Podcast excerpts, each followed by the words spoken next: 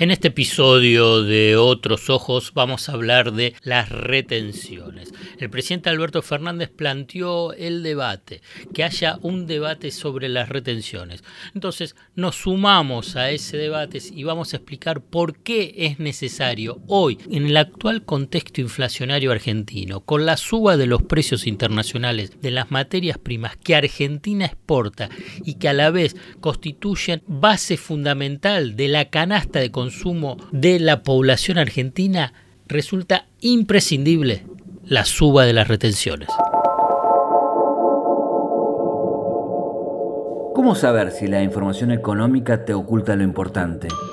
¿Qué es lo relevante y qué, es lo accesorio?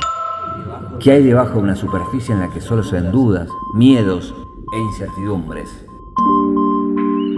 El desafío es entender para no confundir, descubrir para no engañar. En definitiva, mirar de otra manera lo importante de cada día, acerca de lo que sucede en el fascinante mundo de la economía política. La invitación es que te arrojes sin prejuicios a escuchar otros ojos, otros ojos, otros ojos. Puede ser que así la venda que oscurece se empiece a aflojar.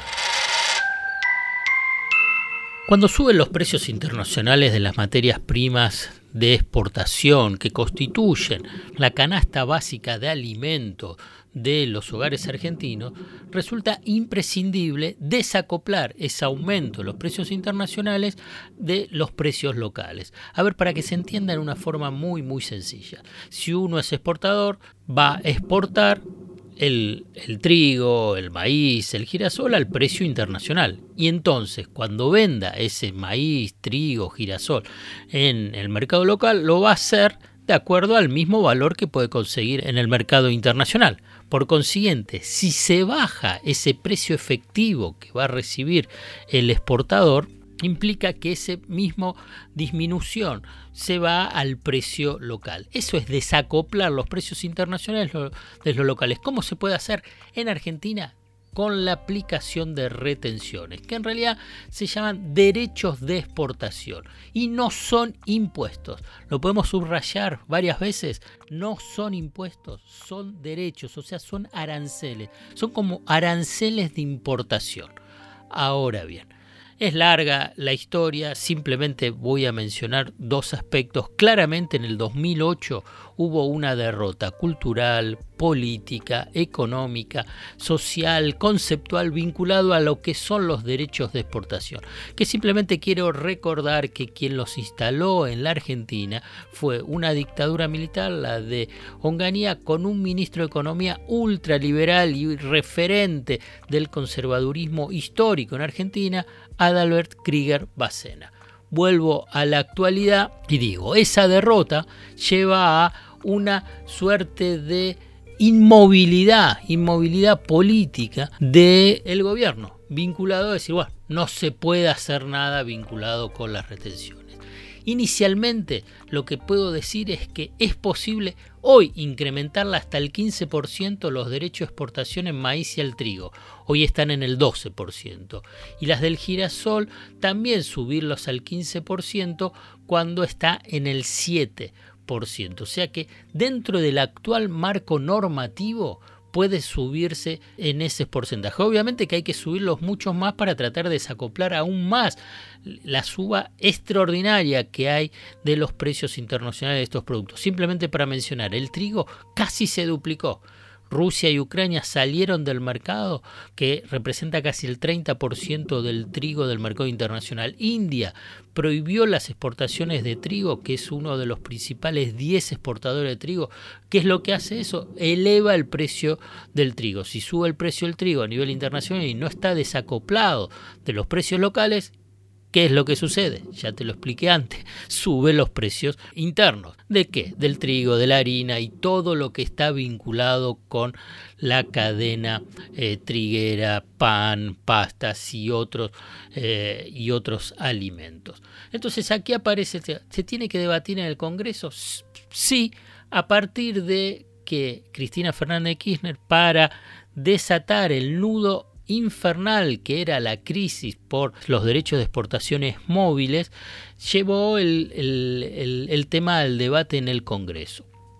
Obviamente que ahí hay que recordar ese voto no positivo de Cobos, pese a que Cobos era del gobierno, y por consiguiente se cae el proyecto en Senado. Entonces ahí aparece la idea que los derechos de exportación tienen que ser debatidos en el Congreso a partir de una facultad delegada del Congreso al Poder Ejecutivo. La verdad que eso es muy, pero muy controvertido.